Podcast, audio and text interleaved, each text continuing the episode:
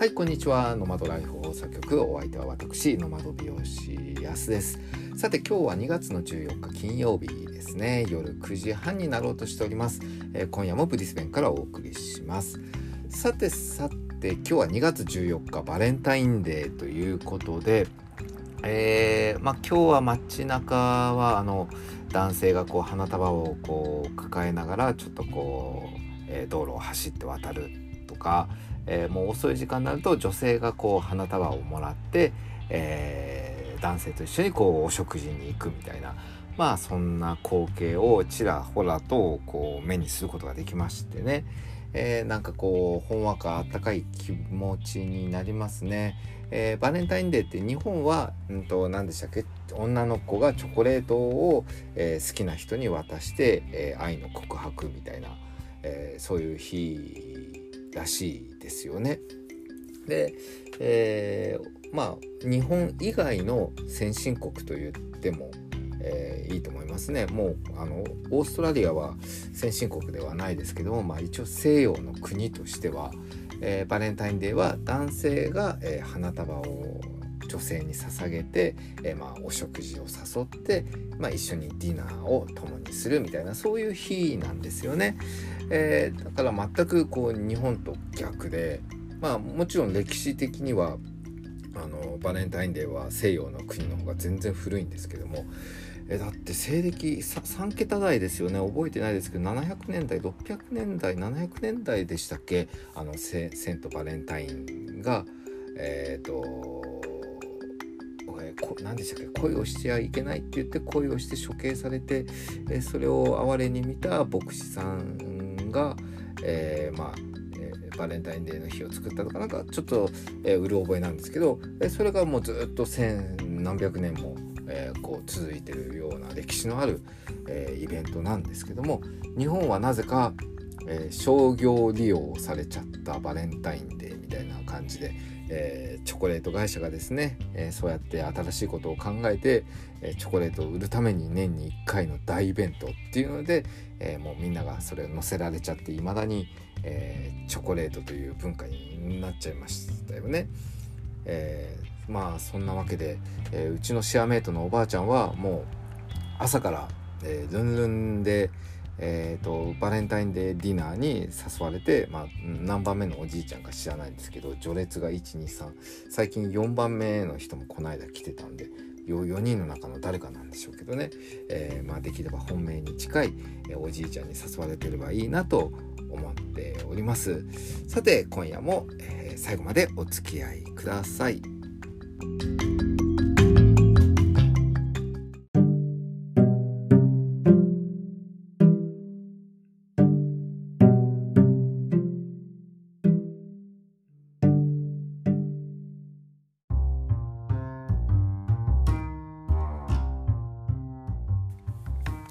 はいノマドライフ放送局安がお送りしております、えー、今日のお題はですね、えー、まあ、昨日の話の続きになりますがヘッドハンティング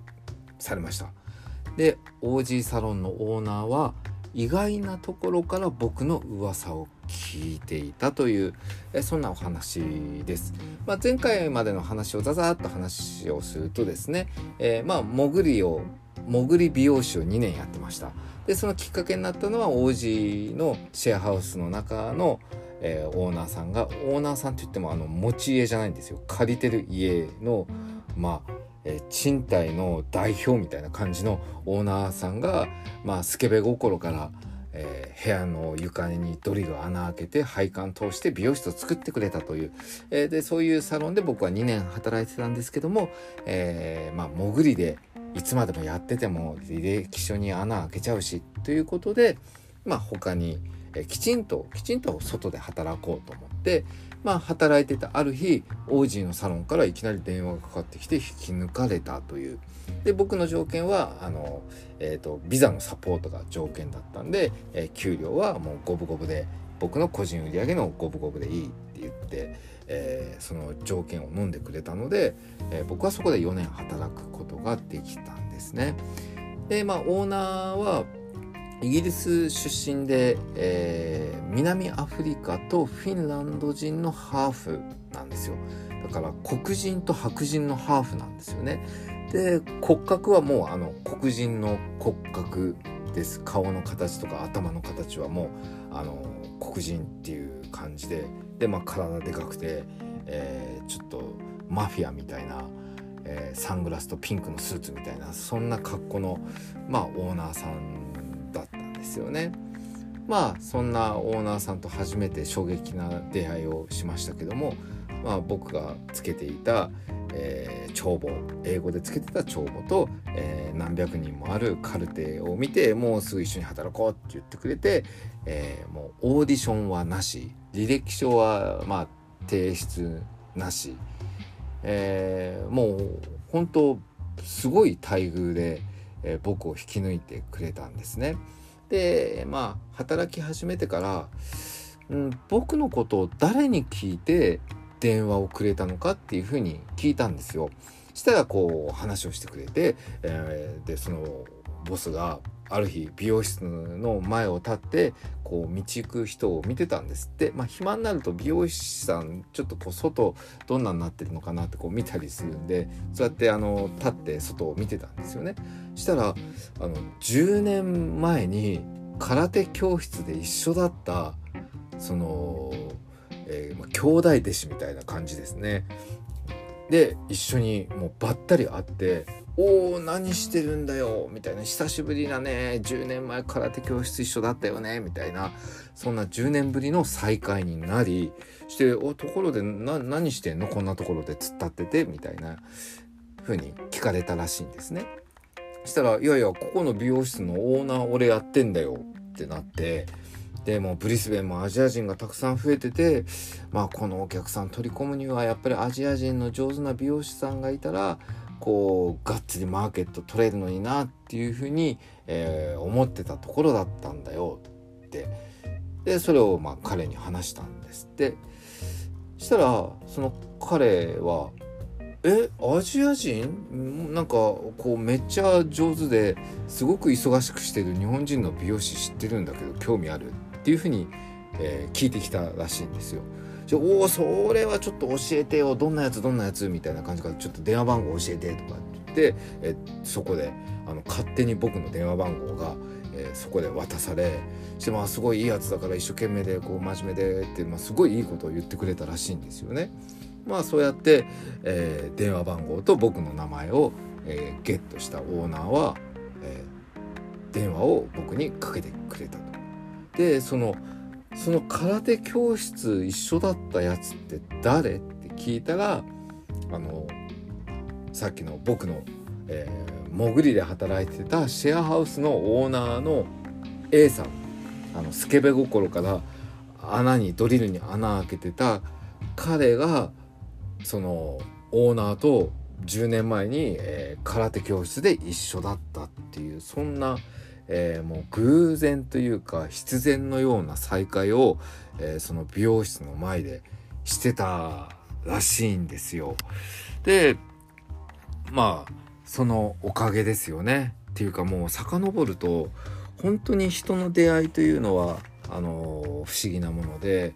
まあ、僕が、えー、初めてオーストラリアに来て3週間だけホームステイしようでその3週間の間に、えー、ブリスベンの街をこう散策して掲示板がどこにあるかって張り紙を見て、えー、3週目で、えー、そのシェアハウスを見学しようって言ってたまたま張り紙を手にして行ったところがその A さんの、え家だったわけですよね。そこからこうまあそれから3年ぐらい経ってですね2年半3年近く経ったところで、えー、そこで僕が出会ったんじゃなくてそのオーナーとオーナーがシェアハウスのオーナーと美容室のオーナーが10年ぶりにばったり会うというそんななんか嘘のような奇跡のような、えー、そんな話が、えー、あって僕は4年間も長い間、えー、ブリスベンで、え仕事をすることができてでそのおかげで、え永住権の申請につながったっていうまあそういう人の出会いがあったわけですよ。でその一つもう一つ出会いというとですね僕今今現在ですよ今現在、えー、そのブリスベンのミルトンっていう町で、えー、中央駅から電車に乗って1個2個目の駅なんで結構もう都心に近いいい場所なんですよね。でそこで一緒に働いてるのが、うんと、ニュージーランド出身の、えーと、トレバーという、えー、可愛いい男の子です。あのおげいちゃんの方ですね。で彼がそこのお店のオーナーさんなんですよ。でそのえっ、ー、とトレバーは、えー、もう何年なのかな？3年前ですね3年前僕全然違うあのオーストラリア人の美容室で働いてたんですけどたまたまこう街のど真ん中で「やーす!」って声かけられて「ちょっ!」って振り返ったら「おートレバー!」みたいな「久しぶりだね」ってそれこそ8年ぶりとか9年ぶりだったんですよ。おー久しぶりトレバー何してんの？こんなとこでみたいなでまあハグしてして「いややすやすこそ何してんの？永住権取れたの?」みたいな話から「いやいやもう永住権は取れたんだけどね今日本とえオーストラリアを奇数月と偶数月で分けて年に6回こうやって移動しながら、うんと、サウスバンクの美容室を借りて、うんと、レントアチェアで、えー、借りて、えー、やってんだよみたいな。でところでトレバー何してんのって言ったら「いやいや俺はミルトンでお店を出したばっかりでね」って連れて連れの男性もいたんですけどその連れと「いや今店終わったところでちょうどあのこの町まで出てきたところなんだよ」って言って。あそうなんだミルトンなんてまたいい場所で、えー、お店出したねとかって言ったら「いややすそんなレントチェアしてレントチェアってあの椅子1台を借りて、まあ、場所を借りてやってる、えーえー、そういう日本では面貸しっていうんですけどね、えー、こっちはレントチェアって言って椅子1台を借りて、まあ、フリーランスで、え、こう仕事をする場所なんですけどもんだったらうちおいでよってうち椅子余ってるから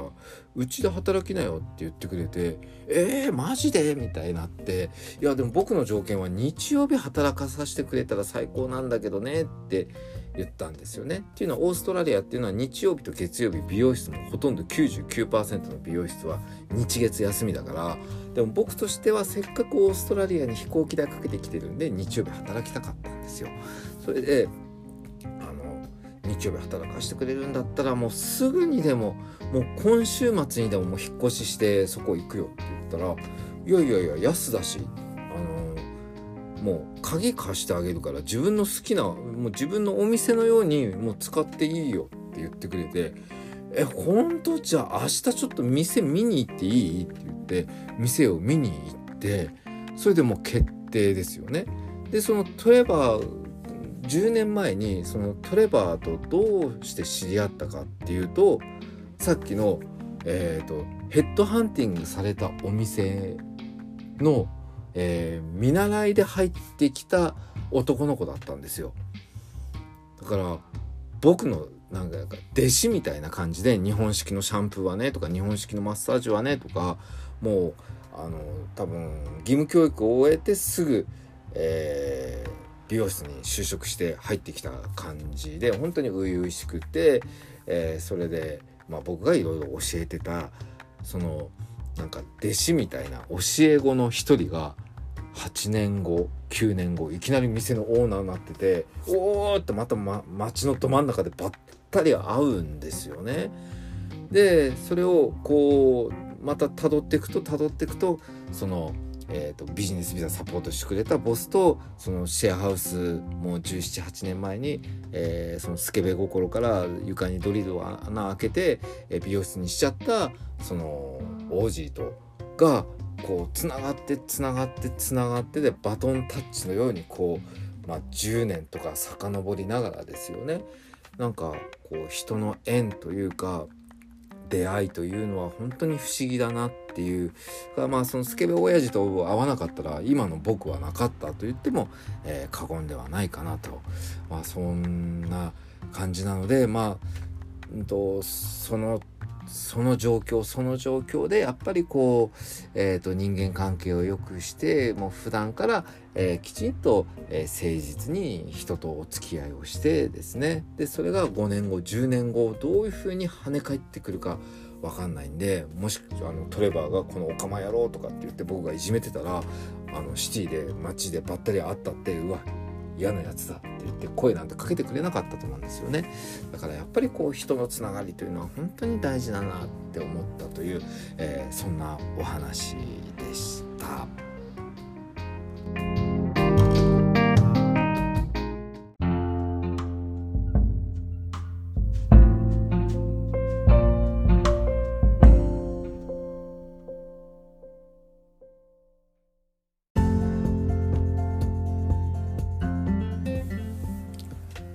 はいノマドライフ放送局エンディングのお時間となりました、えー、今日で何回目でしたっけ？26回目が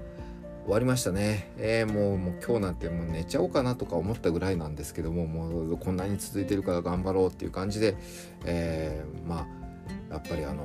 こう過去の自分が背中を押してくれるっていうのは本当だなっていうふうにちょっと思いましたね、えー、では明日2月15日土曜日のブリスベンの天気なんですけども、えー、最高気温は32度とちょっと今日よりも暑いですね。日中結構蒸し暑くなると思います。で最低気温は22度なので、えー、まあ、寝やすいかなとかって朝もちょっとぐっすり、